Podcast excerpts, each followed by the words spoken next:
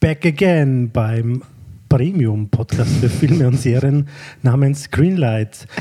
Am Anfang jetzt vielleicht gleich mal ein bisschen ein Info-Drop, äh, mehr oder weniger. Also wir sitzen auch weiterhin im Avalon Kultur im 8. Gemeindebezirk in Wien, haben wir öfter schon immer erwähnt. Und zweitens gibt es auch eine neue Seite von uns, wo man quasi alle Links zum, zum Nachhören äh, nachlesen kann, mehr oder weniger noch ergänzende Texte, die wir da reinstellen zu den Filmen und Serien. Und äh, die Domäne ist Screenlights.at, genau. Und äh, ich bin äh, Christoph Brenner. Und ich bin Lily Motion. Genau. Und wir machen heute noch einmal eine Sendung zu zwei Filmen, die uns in den letzten Wochen sehr äh, berührt haben, würde ich fast sagen. Oder sehr getaugt haben zumindest. Äh, genau. Der erste, wir gehen gleich mit dem, mit, mit dem besseren Film los, mehr oder weniger. Der ist uh, The Power of the Dog von uh, Gene Campion und der hat uns beide ziemlich beeindruckt. Er lief auch auf die Finale, läuft jetzt auf Netflix auch an, also das kann jeder sehen, leider nicht auf großer Leinwand, wie wir uns das gewünscht hätten, aber ist, glaube ich, auch im Fernseher sehr beeindruckend. Super beeindruckend. Vor allem habe ich zum allerersten Mal einen äh, guten Benedict Cumberbatch erlebt. Einen, also sensationellen Benedict Cumberbatch, einen unsympathischen Anti-Helden. Ähm, aber man kann einfach nicht aufhören, ihm zuzuschauen bei seinem unsympathisch sein und grauslich sein und teilweise ja wirklich so psychopathisch drauf. Jetzt sollte man mir aufrollen, wer ja. er ist. ja, wer er ist aber das ist sowas als Einstieg, ne? Ja, ja, ja. Ein kleiner Teaser. Teaser. genau.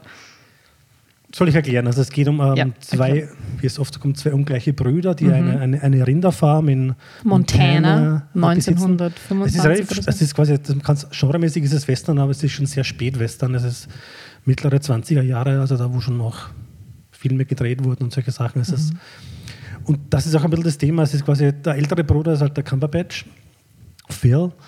Und der lebt halt dieses Western-Ideal noch total. Sein Mentor heißt in die Bronco Henry und dem eifert er nach und das ist quasi sein, sein großes Ding. So will er leben, so will er quasi seine Existenz gestalten und, und eigentlich ist die Zeit aber schon eine andere, was auch sein Bruder schon anders irgendwie lebt und, und so weiter. Und, und, aus dieser Reibung entsteht dann wieder Film, mehr oder weniger, würde ich sagen. Und äh, der Bruder lernt dann eine Frau kennen in einem, in einem, in einem Wirtshaus. Äh, die heiratet er dann auch. Und dann ist es die, so, die Schwester, also vielleicht sollten wir sagen, wer jetzt noch die, die anderen Protagonisten sind. Also die Frau ist Kirsten Dunst. Kirsten Dunst, genau, und der Bruder ist Jesse Plemons. Genau.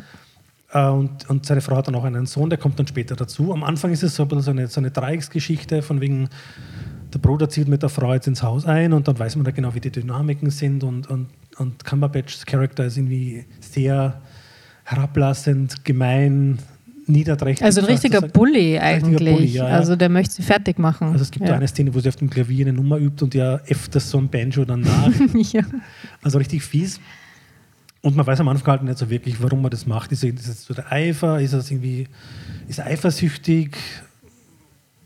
Ich weiß mhm. nicht. Oder ist einfach von Natur aus irgendwie kein guter Mensch?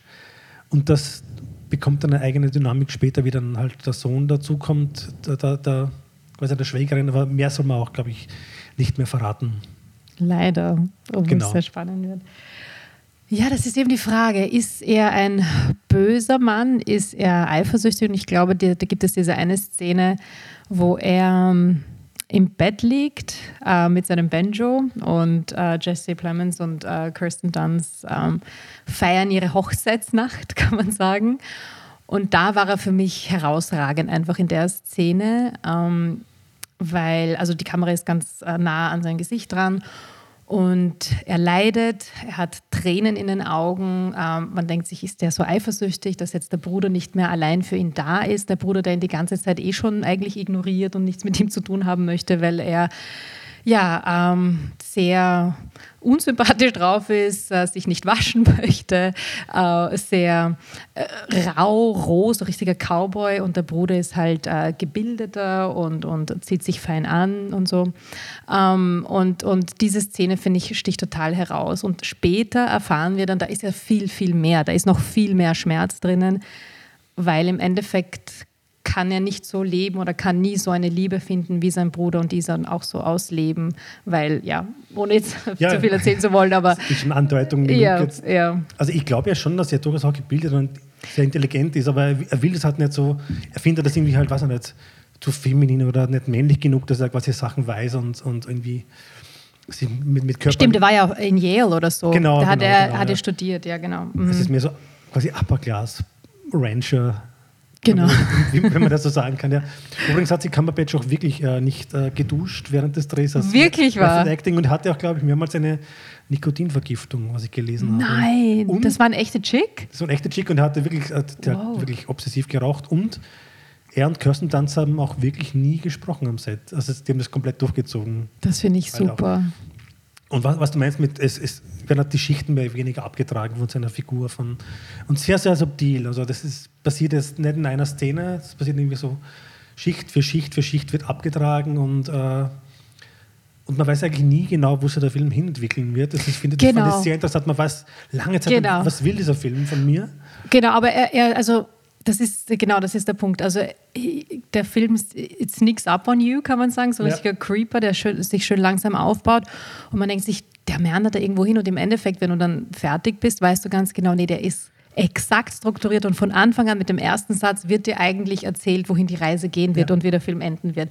Und das ist so grandios. Jane Campion hat auch das Drehbuch geschrieben und wird sich ad adaptiertes Drehbuch, also ähm, es gab ein Buch aus den 80ern oder nein, nein, nee, 60ern? Ähm, nee, nee, Thomas Savage heißt der genau, Autor, habe ja. recherchiert, der ist ja. ähm, Welches Jahr ist das rausgekommen? Äh, 65 Ja, genau, doch, 60 genau. genau ja. Und der war ja selber äh, das müssen wir jetzt fast spoilern, aber er war mit einer Frau verheiratet, aber hat das vielleicht nicht so gelebt, okay. mehr oder mhm. weniger, und hat auch selber Pferde gezähmt. Also es ist schon ein bisschen von seiner eigenen Persona mhm. hergeleitet, von Thomas Savage und genau. Und nochmal zum Drehbuch muss ich sagen, dass, dass das wirklich sensationell umgesetzt wurde, ohne jetzt das Buch zu kennen, aber einfach eben, wie es aufgebaut ist.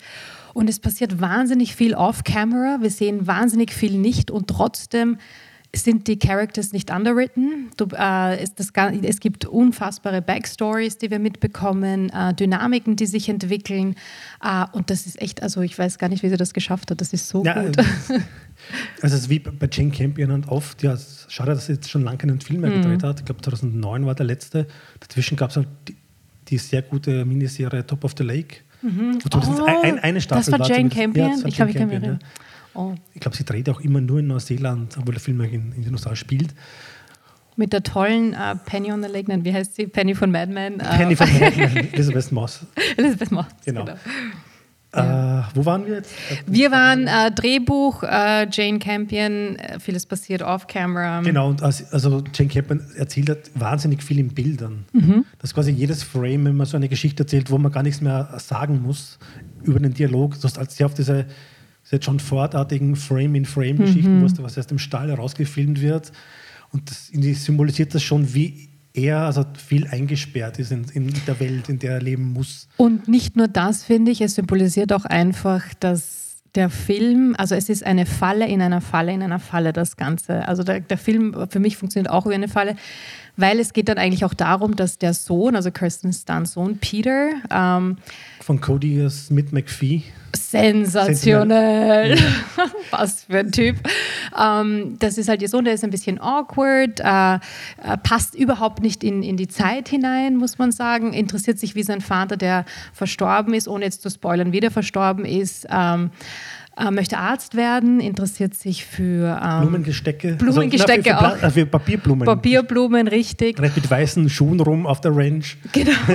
Echter und Style. Dann, äh, und dann ähm, gibt es halt eben eine Szene, wo er eine Falle für äh, einen Hasen fangen möchte und eben eine Falle äh, baut. Und danach wird sozusagen, baut er eine Falle für Phil, ohne jetzt zu viel zu erzählen. Und der Film funktioniert auch wie eine Falle, weil du von Anfang an eigentlich, obwohl du sie sehen kannst, in plain sight, dass es eine Falle ist, also Jane Campion erzählt und worum es geht, ja. hast du die ganze Power Zeit auch... Dog.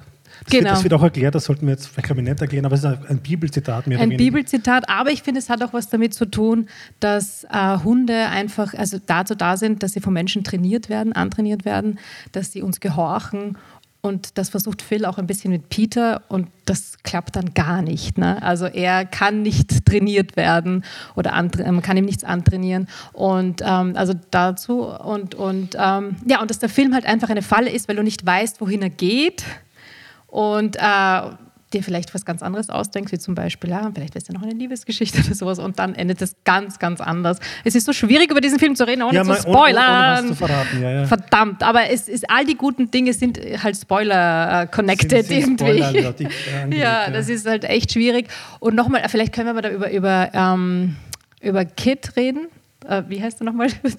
Also Peter, Peter genau. Peter. Cody Smith McPhee. Cody genau. Smith McPhee, genau. Er ist was so ein Goth, ein früher Goth, würde ich fast sagen. Ein früher Im, im, Goth im oder was ich mir gedacht habe, äh, was, was so interessant ist, einfach von, von, vom Outfit her, weil du jetzt die weißen Schuhe auch erwähnt hast und so. Ähm, er sieht aus, als wäre er von Hedy Sliman eingekleidet. Ja. Er sieht so fucking modern aus. Ähm, als würde jetzt gerade vom Catwalk runterkommen. Und ähm, es passt natürlich überhaupt nicht in diese Welt und diese Zeit. Sieht Nein, die Zeit schon. Ich meine, das war Mitte der 20er Jahre, da gab es schon, also wenn man Klar, aber nicht jetzt auf der Ranch, ja, ne? Ja, also in dem Sinn, ja. Auf der Ranch wird man sich jetzt nicht genau, so ansehen. Genau, es ist quasi ein Alien in dieser Welt. Ja, und er schaut auch total otherworldly, ja. alienmäßig aus, eine unfassbare, äh, interessantes Gesicht und Schönheit, äh, die er hat. Und es gibt auch eine Szene, apropos Catwalk, wo er wirklich so entlang geht zu einem Baum, wo es ein Vogelnest gibt und so weiter. Rundherum sind die Cowboys, die ihre Stiefel putzen und die ich weiß nicht was Jungs, machen. Genau, und die den dann so catcallen, irgendwie ja, so, genau. oh, Faggot, Nancy, ich weiß nicht was. Und er geht da einfach rauf und runter durch, als wäre nichts. Ne? Und da sieht man auch seine Stärke, weil er die ganze Zeit unterschätzt wird, dass er irgendwie so ein Sissy-Boy ist, der eigentlich äh, nichts kann und äh, sie sagen halt, er ist homosexuell, schwul und wir lachen ihn aus, weil er so weiblich wirkt. Und in Wahrheit ist er halt urstark und weiß genau, was er macht. Und das, das ist genau. super interessant. Und mit diesen ganzen klassischen Typen, Macho-Typen halt dann überhaupt gar nicht klarkommen. Und das ist der interessante Bruch halt auch in der Cumberbatch-Figur, weil er versteht das halt schon, finde ich, um das, ohne viel zu spoilen, aber er hat das irgendwie verdrängt. Er hat das wie so aktiv quasi nach hinten geschoben mit seiner Persönlichkeit. Vielleicht war er selber mal ähnlich, kann durchaus sein, bevor der Bronco Henry traf. Und hat es irgendwie verdrängt und sieht er quasi sein früheres Ich ein wenig durch, durchsickern und dann weiß man halt lange nicht, ist es, so, ist es jetzt Mentor, Schüler oder ist das quasi so, ist das so ein Opfer? Also, so, also keine Ahnung, worauf es hinausläuft lange Zeit. Und das finde ich wirklich meisterlich gebaut. Also nicht mhm. noch bildlich, sondern auch, sagt man, gehen auch über die Musik, der halt von Johnny, Johnny Green, Greenwood. Johnny Greenwood wieder kam. Und ich finde, Peter sieht aus ein bisschen wie ein junger Johnny Greenwood. Ich finde, ja, das hat. Das das also ich, ich habe mir oft mal gedacht, gedacht, das ist schon so Devil Be Blood Vibes. Ein paar Mal. Klar. Auch Johnny Greenwood äh, Score. Score. Damals. Und dann habe ich nachgelesen und es sollte wirklich, also Jesse Plemons Rolle, also der jüngere Bruder, sollte eigentlich wirklich von, von Paul Dano zuerst zunächst gespielt werden, was nicht der komplette oh. Kreis gewesen wäre zum Ganzen. Kann ich mir sehr gut vorstellen auch muss hat, ich sagen. Hat Kirsten Dunst ihren Ehemann angeschleppt, der auch Aber fantastisch ist. Der fantastisch ist und ich muss auch sagen, es, es hat auch wirklich gut funktioniert und ich verstehe auch warum, weil, die, weil es ist doch der sehr wortkarg ist, der Film. Also es gibt nicht viele Dialogszenen. Mhm. Wie du gesagt hast, es wird viel in Bildern erzählt und man spürt aber zwischen den beiden von Anfang an eine Nähe, finde ich, eine Wärme, eine Geborgenheit, ohne dass da jetzt viel geredet werden muss. Also man man versteht gleich, was, was da, ja. dass da ist eine Liebe da. Ne? Und das äh, wäre vielleicht mit Paul Dano nicht so gelungen, sage ich jetzt mal. Ja, wer weiß. Wir werden es nie wissen. wir werden es nie wissen, genau. Jedenfalls äh, finde ich ein fantastischer Film, einer der besten des Jahres bisher. Unbedingt anschauen, auch wenn es nur in Anführungsstrichen auf Netflix ist. Unbedingt anschauen. Also, man wird über den Film noch sehr viel hören, glaube ich. Oscar Season coming. Ja, sehr überraschend. Und ich finde auch der Junge, er, also Peter, ähm, der erinnert mich so auch so figurenmäßig an so eine Mischung aus der Tod in Venedig. Also der, der Junge, so Visconti hätte dann, glaube ich, auch so gecastet. Ja, der ja, Cody hat auch so eine, äh, so eine kann man gar nicht greifen, seine Schönheit. Ich weiß ja, nicht, ja, ja. das ist so besonders. Und ähm, es ist gleichzeitig aber auch awkward. Ich habe gelesen, er hat irgendwie so eine äh, Bechterow-Krankheit oder sowas. Das ist irgendwie mhm. so beim Rücken, ähm, kriegt man so Rückenschmerzen und so. so. Er ist auch, was die Figur betrifft, einfach, er ist so lang und schlaksig und irgendwie. Ja, genau. Und aber irgendwie auch so Norman Bates-mäßig irgendwie. Norman Bates, Norman Bates ja, ja. mit äh, Tod in Venedig. Also sehr, sehr spannende Figur, über die man dann noch lange, lange nachdenkt, was eigentlich in diesem jungen Menschen vorgeht und ähm, was ihn antreibt. Lang nach, bis auf also man muss auch sagen, ich glaube, ich habe nachgelesen, im Buch ist halt die Frauenfigur ja underwritten, das hat dann Jane Campion schon noch ein bisschen. Okay. Äh, man der Character Trait, dass sie dann zum Trinken anfangen, das ist vielleicht ein bisschen so das Klischee noch in dem mhm. ganzen Ding, aber ja. macht irgendwie trotzdem Sinn im, im, im, im Kontext dessen, was dort Fall. untergebotet wird. Halt. Auf jeden Fall. Und nochmal, final, so Cumberbatch finde ich auch, dass das irgendwie die beste Rolle seines Lebens ist Absolut. bisher, der ja wirklich oft überschätzt ist, oft auch wirklich merkwürdige Filme macht, so Biopics, die wirklich schnarchig sind. Aber hier also hat er irgendwie gegen den Type, aber auch irgendwie nicht, spielt er das runter und das ist echt groß, groß, groß. Power of the Dog. Genau. Da können wir jetzt überleiten zu Power of the God. Oh Gott. Wie du gesagt hast, oder irgendwer ich gesagt habe, wir wissen es nicht, mehr. mehr. Man kann auch von Benedikt auf Benedetta umleiten und damit äh, zum Film, der irgendwie nicht ganz so subtil ist Nein, Filmweise, sondern äh, wo, da wird wo, alles gezeigt und ausgesprochen. Wo, wo, der Holzhammer immer bereit liegt, mehr oder weniger. Aber könnte es auch anders sein als von, von Paul Verhoeven, Verhoeven, wie ich immer mal ihn aussprechen will. Äh, der hat auch wieder einen Film gemacht, seit langem wieder. Und natürlich kracht es da gewaltig. Beruht auch auf, eine, auf einem Roman, auf, auf, einer, auf, einer, Tatsachengeschichte, mehr oder weniger. Ja, die, also wahren Geschichten, ne? die hat es wirklich gegeben, die Schwester Benedetta. Genau, Benedetta Carlini, im Carlini, 17. Jahrhundert genau. im italienischen Kloster. Die wahre Geschichte ist, glaube ich, erst vor, vor 20 Jahren so aufgekommen. Die war halt angeblich der erste hinterlegte oder notierte Fall einer, einer lesbischen Liebesgeschichte in einem Kloster. Und die wurde dann aber davor noch Äbtissin in diesem Kloster, weil sie halt quasi Stigma da hatte und man glaubte halt, sie hat irgendwie, sie ist von Gott auserwählt und, und, und so berufen und genau. Und, und um, diese, um, diese, um dieses Verhältnis zwischen fleischlicher Liebe zu einer Mit, Mitklosterschwester, zu, zu einer Novizin mehr oder weniger und zwischen der göttlichen Berufung, die sie exklusiv quasi spürt. Und das, da ist auch das, quasi das Spannungsfeld dieses Filmes, würde ich sagen. Und er ist urfucked up. Der ist urfucked up, ja, aber ja, man konnte sich nichts anderes erwarten eigentlich, oder? Nein, Na, vor allem, was ich so interessant gefunden habe, ich weiß nicht, ob das jetzt in dem Buch dann auch so vorkommt, ist dieses ähm, göttliche Epiphany erreichen durch äh, Orgasmen und, und Liebe und, und Sexualität und sowas. Ähm, das, das war sehr spannend, muss ich sagen. Ähm, aber ja, sie, man muss, also sie ist ein, sie kommt, glaube ich, mit, mit äh, acht Jahren oder sechs Jahren in dieses Kloster. Sie kommt aus einer sehr religiösen Familie. Also sie hat von klein auf äh, irgendwie auch äh, Latein gesprochen und gebetet auf Lateinisch und ich weiß es nicht was und kommt dorthin weil sie von klein auf eh so Visionen gehabt hat und angeblich mit der Natur kommunizieren könnt, äh, konnte und so weiter und so fort. Und deswegen ist es dann nicht erstaunlich, dass je älter sie wird, desto, also desto mehr hat sie dann, also mehr Visionen hat sie dann, wird fanatischer, ähm, wird obsessiver. Und äh, das ist jetzt eben die Frage, ist sie, wollte sie einfach nur Macht? Also hat sie da, dadurch das alles so erlebt, wie sie es erlebt hat? Oder ist das, ähm, hat sie genau gewusst, was sie da macht oder war das, hat sie wirklich dran geglaubt? Also diese ganzen Stigmata und so weiter, ob sie die selber sich äh, zugefügt genau. hat oder ob die tatsächlich dann passiert sind. Angedeutet ja. könnte aber auch anders sein. Das lässt der Film auch glücklicherweise offen. Offen, genau. Ja. Genau, also in dem Buch, glaube ich, ich habe es nicht gelesen, aber da die, die Kurzmemo, dass sie quasi, die andere Schwester meinte dann schon, dass sie von Dämonen besessen ist und nicht von. Sie hat doch so eine Jesus dämonenhafte ja, ja. Stimme immer wieder ja, im genau, Film, genau. wenn sie so befehlen, also wenn Gott durch sie spricht oder genau. Jesus. Sie behauptet ja auch, dass sie die Frau, also dass sie Jesus geheiratet hat ne, und dass sein Herz äh, in ihr schlägt. Also er hat ihr Herz rausgenommen genau. und dann sein Herz reingetan und deswegen und so weiter. Das versinnbildlicht sie auch, indem sie sich dann auszieht und that's the heart. genau zeigt, mehr oder weniger. Genau. Also das kann man auch vorwegnehmen. Es gibt sehr viele Nacktszenen in diesem Film. Wird von Viel lesbische Nan-und-Nan-Sex-Szenen. Ja. äh, gibt es auch. Und wir wollen jetzt nicht spoilern, weil da gibt es ein paar sehr juicy Szenen mit, äh, oder? Ja, ich glaube, glaub, diese eine Szene mit, mit, mit. Die kennt man schon. Die ist einfach, glaube ich, dafür schaut sich die meisten Leute wahrscheinlich an. Sogar ja. da passiert also, was mit einer Statue, mit einer. Mit einer, Mar mit einer Maria. Marienfigurette. ja.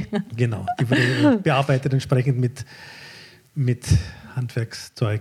Ja. Umgedeutet für andere Zwecke glaube, so kann man sagen. You bring me closer to God. Ja. genau. Ähm, ansonsten, was kann man noch sagen? Äh, die, die Schauspielerin, also die die Benedetta spielt, war lange Zeit Moderatorin im, im belgischen Fernsehen, habe so. ich, hab ich gelesen, genau, und ist jetzt auch ähm, Schauspielerin, ja. Ich glaube, also solch einen Film kann man jetzt wieder ein bisschen ein Klischee einbringen, aber das ist fast, es geht nur in Europa, sowas zu drehen, oder? Ich glaube. Das geht wirklich nur, wenn, wenn ein Holländer, ein verrückter Holländer, der das schon oft gemacht hat, dann auch in Frankreich Geld kriegt für einen Film und das dann einfach so umsetzen kann, wie er das will. Ich glaube, es gibt auch nicht viele Schauspielerinnen, die das so gespielt hätten. Ja. Also kann man nicht vorstellen. Also der bricht halt, also man, das ist halt wie so angewandter Bruch halt ständig. Ständig Provokation, immer auf die Zwölf. Aber halt nicht unschlau gemacht halt. Das hat alles irgendwie einen Zweck. Also es, es, hat schon, es sagt dann was aus über die Figuren letzten Endes auch. Und es sagt auch viel aus einfach um ähm, Macht, äh, Machtstrukturen in der Kirche, in, in Klöstern, ähm, ja genau, Machtdynamiken und, und ähm, Sexualität natürlich auch als Waffe äh, zwischen Nonnen und so weiter. Ähm, und ja, also, definitiv. Wie bei Verhoeven halt immer schon mal, also Basic Instinct Showgirls war halt immer so Sex auch ein, ein Machtmittel oder ein, ein Machtmanipulationsmittel von, von den Akteurinnen mehr oder weniger. Ohne das jetzt irgendwie quasi so zu verdammen, sondern einfach, das ist so quasi der Weg, mit dem sie dann quasi ihre Ziele erreichen können und dann durchaus vielleicht Empowerment zu nennen. Und man muss halt sagen, wenn man damals in der Zeit, ich glaube 17. Jahrhundert reden wir jetzt ja. gerade davon, wenn du als Frau ähm, in, in einem Kloster sozusagen äh, die, die Karriereleiter hinaufsteigen wolltest, äh, musstest, also da gab es halt kein Instagram oder sowas, wie du, das ist die einzige Art und Weise, die du, wo du, wie gibt's du Cloud. Insta, Insta ja, gibt es, klar. äh, Cloud erreichen konntest, war ähm, indem du halt eben solche Visionen gehabt hast. Ne? Dadurch stichst du heraus und du bist was Besonderes äh, und so kannst du halt für dich Marketing machen ja. und, und äh, anders ging das halt nicht. Ansonsten wie, außer du bist halt äh, irgendwie befreundet oder stehst in der Gunst von XY, Non-XYZ, Non-Charlotte Rambling oder so. Und wenn du das aber nicht tust, wie kannst du da weiterkommen? Also wenn du irgendwie Karriere machen möchtest. Das also das ist die einzige Art und Weise. Ja. Nonnenkarriere. Ähm, das war wohl der einzige Weg. Ist auch so ein, also man, es, es, gibt, es gab ja diese Filme schon in den 70er Jahren. Jess Franco hat einige Non-Exploitation-Filme gemacht. Aber das finde ich schon ein ernstzunehmender Film. Der das ist eben die Frage. Ist das ein ernstzunehmender Film? Also, oder ich würde ihn schon ernst nehmen. Ja. ja. ja. Also, äh, Weil es darüber viel Diskussionen gab, ob das Ganze irgendwie eine, eine Riesenverarsche ist von, nein, von nein, seinen nein, Seiten. Also ich glaube auch nicht. Also für mich war die Tonalität sehr eindeutig und, und diese ganzen Schockeffekte, ähm, dass eine Marienstatue auf so ein kleines Mädchen fliegt und äh, die Marienstatue hat eine entblößte Brust und das Mädchen beginnt an der Brust zu saugen. Ja? Also das, das sind alles, das passiert einfach und das muss man einfach so als äh, also gegeben hinnehmen. Und ähm, ja, aber nicht satirisch eingesetzt. Ne? Also solche, ja, also, ja, ein bisschen wahrscheinlich schon, weil ja. Verhoeven ist halt auch kein Gläubiger, sondern einfach, glaube ich, ein, ein lupenreiner Atheist. Ja. Also glaub, ja, aber die ganze Geschichte wird so als, ja, ja, ja, als Satire. Es ist, ja, genau, ja, ja, ja. Ja, man weiß es halt nie so ganz genau, wie es gemeint ist. Aber ich, ich habe mir einmal gedacht, was, wenn Martin Scorsese diesen Film sieht, wird er sich, äh, hm. ich glaube, er wird das gar nicht gut finden. Ich meine, er hat zwar auch äh, Glaubensfilme gemacht, aber er, er, er, glaubt, er glaubt ja selber dran. Also er ist nicht einer, der das so quasi so ja, aber weißt du, es gibt einen Unterschied, ob du daran glaubst und trotzdem das in Frage stellst, also Machtstrukturen ja, und ja. solche Sachen, oder ob du einfach generell alles ablehnst und dich dann auch ein bisschen drüber lustig machst. Ne? Und ich glaube, das wird halt Martin nicht tun. Nein. Er wird vielleicht diese Machtstrukturen auch offenlegen auf brutale Art und Weise, aber er wird jetzt die Marienstatue nicht. Das würde er ähm, nicht verwenden. Ja. Genau, ähm, auch, ja, genau, als Selbstbefriedigungsmittel nicht verwenden, ja. Genau. Jetzt ein schönes Zitat noch von, von, von der Nonnenschülerin, da steht einfach drin, wie sie das Drehbuch gelesen hat. There's not one single normal scene and that's why I wanted to do it. Weil die immer irgendwas aus dem Gleichgewicht bringt an dem ganzen Film und das stimmt auch. Das ist so wie beim, beim Camping-Film, weiß man eigentlich auch nie, was als nächstes passieren wird. Aber weil es so durchgeknallt ist, weil ständig irgendwie so ein Twist kommt, mit dem man dann irgendwie nicht unbedingt rechnen konnte. Also es wird nicht so subtil Schicht für Schicht abgetragen, sondern irgendwie gleich ein neuer ein neuer Wagen reingefahren mit neuem, mit neuem Input. Aber ich glaube, äh, die, die, ihre, ihre Machtfantasien oder so, also von, von der Schwester Benedetta, die ähm, werden erst dann oder fangen dann erst dann an, als sozusagen ihre Sexualität äh, entfacht wurde, ja. oder von, von dieser jungen Novizin. Also ich habe das Gefühl, das war schon immer sehr gekoppelt mit dem. Wird getriggert, ja. Ja, wird getriggert mit, äh, mit, mit dieser Sexualität. Also dass sie sich zum ersten Mal als sexuelles Wesen äh, ja, erlebt, dann eben eine, eine Erleuchtung hat und dann sagt, ich, ich muss noch größer werden und ich muss noch mehr den Menschen helfen und ich weiß wie und so. Ja. Seht ihr da eine Vision noch von einem sehr sexy Jesus, ja. ein richtiger Barista-Hank. Genau. Genau. Ja, Weirdo-Film, aber äh, lohnt sich da mal reinzuschauen. Also, also ich habe den ja bei der Finale gesehen und die, die, die, die die Reaktionen nach, nach beim Rausgehen immer so hört im Foyer, die waren halt sehr also unterschiedlicher könnten die gar nicht sein. Also es ist wirklich so ein Film, den jeder komplett anders wahrnimmt. Also von jungen Menschen, die von pervers sprachen, was ich dann halt irgendwie gar nicht verstehe, bis zu, mhm. oh Gott, wie kann man das machen? Also in, in Russland wurde der Film ja schon verboten, ja, okay. natürlich. Und ich glaube auch, dass gewisse Kreise in sozialen Medien ähm, das auch nicht gut finden, weil halt Male Gaze und so.